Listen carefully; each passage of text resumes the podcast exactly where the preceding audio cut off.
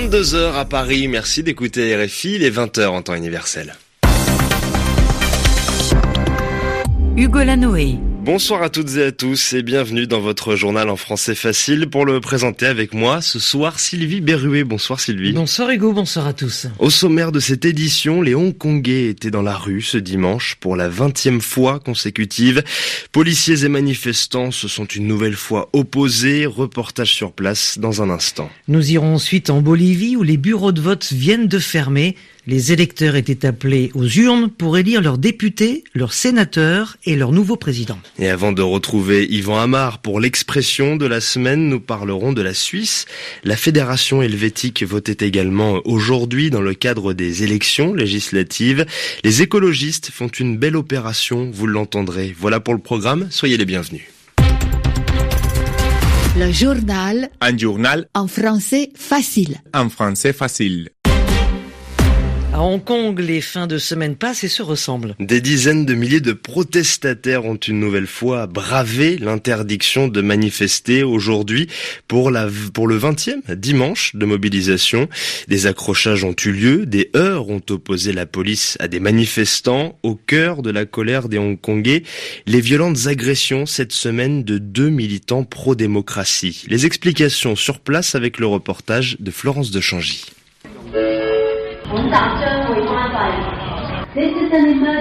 C'est un air que les Hongkongais commencent à connaître par cœur. Qui dit manifestation dit fermeture du métro.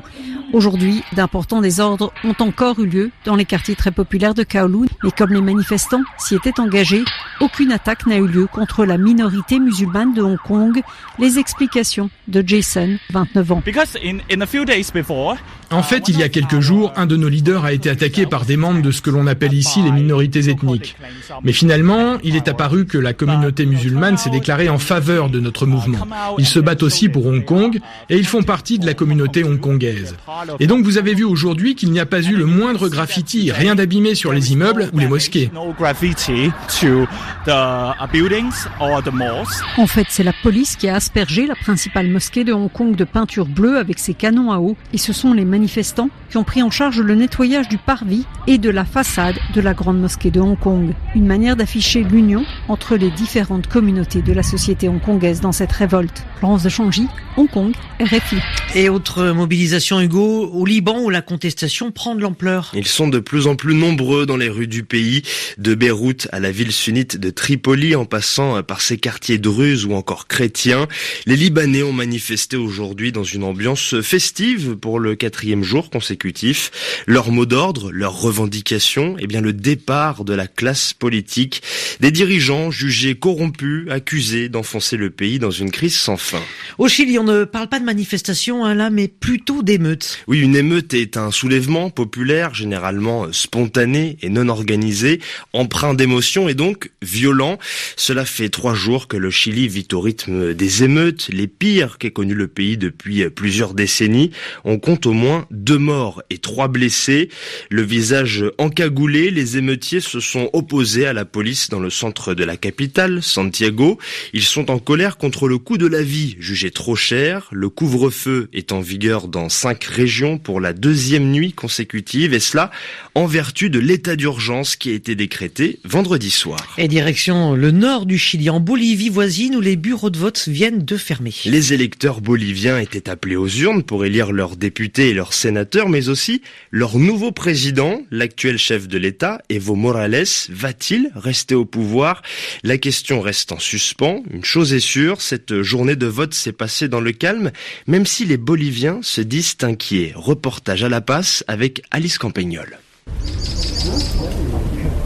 Jour de vote en Bolivie, interdiction de circulation, la rue n'a jamais été aussi calme. On n'entend que le vendeur de journaux. L'animation est dans les bureaux de vote, une atmosphère décontractée, les enfants jouent, les gens discutent. une ambiance détendue, mais en réalité, les Boliviens sont inquiets. Beaucoup manquent de confiance en leur processus électoral. Ils redoutent la fraude. Il y a vraiment des choses louches, des choses pas claires dans ces élections. Par exemple, de temps en temps, il y a des zombies. C'est moi qui les appelle comme ça. Des zombies qui viennent voter, des gens qui sont morts depuis des années mais qui figurent sur les listes électorales. Donc il faut rester attentif. D'autres craignent des débordements entraînés par des militants politiques insatisfaits du résultat. J'espère que la décision qui aura été prise sera respectée, peu importe qui gagne. Et j'espère aussi qu'il n'y aura pas de violence à cause de ces élections. Mais pour le moment, la journée de vote se déroule dans le calme. Les résultats préliminaires seront donnés ce soir à 20h. Alice Campagnol, La Passe, RFI. Et pour le moment, à La Passe, il est 16h, bientôt passé de 6 minutes. Les résultats préliminaires seront donc euh, connus dans un peu moins de 4 heures. Et on votait également, Hugo, aujourd'hui en Suisse, dans le cadre des élections législatives. La Suisse est en vert ce soir. Les sondages ne se sont pas trompés. Les écologistes sont les grands gagnants du renouvellement du Parlement, avec 12,7% des voix. Les verts frappent à la porte du gouvernement fédéral, affaibli. La droite nationaliste reste quand même en tête d'un scrutin où la question environnementale a monopolisé les débats. Correspondance à Genève signée Jérémy Lanche. Selon les premiers résultats, les Verts deviennent la quatrième force politique de Suisse devant les chrétiens démocrates. Pas de quoi bouleverser l'échiquier politique, mais le symbole est fort. Plusieurs députés sortant de l'UDC, la droite nationaliste et populiste, ont perdu leur siège au Parlement face à des candidats verts. Les Verts libéraux, classés à droite, enregistrent eux aussi un succès historique. Chez les socialistes, on hésite entre la joie de voir le Parlement basculer à gauche et la déception de devoir céder plusieurs de leurs sièges à des candidats verts. Reste une inconnue, la composition du gouvernement Elle ne sera connue qu'en décembre, mais n'a quasiment pas bougé depuis des décennies. Deux ministres UDC, deux socialistes, deux libéraux radicaux et un chrétien démocrate. Les Verts pourraient demander à revoir la formule magique, garante de la stabilité de l'exécutif suisse. Le vice-président des libéraux radicaux a déjà dit qu'il s'opposera à l'entrée au gouvernement des écologistes. Jérémy Lanche, Genève, RFI. Le Royaume-Uni quittera bien l'Union européenne le 31 octobre. C'est le message martelé, répété sans cesse par le Premier ministre britannique. Boris Johnson a envoyé hier soir trois courriers contradictoires au président du Conseil européen. Une lettre non signée demandant une extension puisque c'est une obligation légale. Une deuxième, signée cette fois-ci, dans laquelle Boris Johnson indique aux Européens qu'un report serait une erreur. Enfin, la troisième, signée de l'ambassadeur britannique auprès de l'Union européenne, Tim Barrow, précise que le report n'a été demandé que pour se plier à la loi.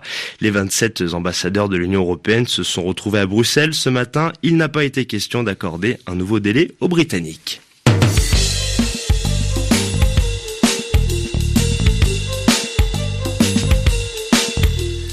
L'expression de la semaine avec Yvon Amar qui nous parle de course en tête. L'équipe de France de rugby a fait la course en tête ce matin. Enfin, hier soir en fait, mais ce matin pour la France, pour ceux qui regardaient le match de rugby en France, ce match qui opposait les Français aux Gallois la course en tête, et même avec une marque à un moment qui permettait d'enfoncer le clou. On voit que les commentateurs ont utilisé de nombreuses expressions toutes faites qui sont fréquentes dans le sport, euh, avant d'avouer d'ailleurs que la France s'est inclinée devant le Pays de Galles. Encore une image qui est tout à fait typique. Mais quand même, l'équipe de France a fait la course en tête. On voit bien que cette façon de s'exprimer est empruntée à la course à pied. Faire la course en tête, c'est être en première position pendant tout le parcours, ou presque tout le parcours, c'est-à-dire mener. Et ce verbe s'emploie davantage, en fait, par rapport à un décompte de points. On mène quand la marque indique 2 à 0, par exemple. Alors que quand on dit faire la course en tête, ça donne plus l'idée d'une durée. Pendant tout le déroulé du match, ou presque, les Français ont dominé. La formule a séduit les journalistes politiques qui l'emploient très souvent, par exemple à propos d'un candidat qui, pendant toute une campagne électorale, est donné gagnant dans les sondages, comme s'il devançait ses concurrents, comme s'il était le premier. Et on voit donc que cette locution faire la course en tête, c'est si bien implanté dans les esprits qu'elle peut maintenant être utilisée pour une discipline qui n'a rien à voir avec une course. Par exemple, la rencontre de deux équipes qui se soldent par la comparaison des buts ou des points gagnés par chacune d'elles. C'était Yvan Amar pour l'expression de la semaine. C'est la fin du journal en français facile. Merci Sylvie Berruet. Merci à vous. Et merci à vous qui nous écoutez. Merci de votre fidélité à la radio du monde.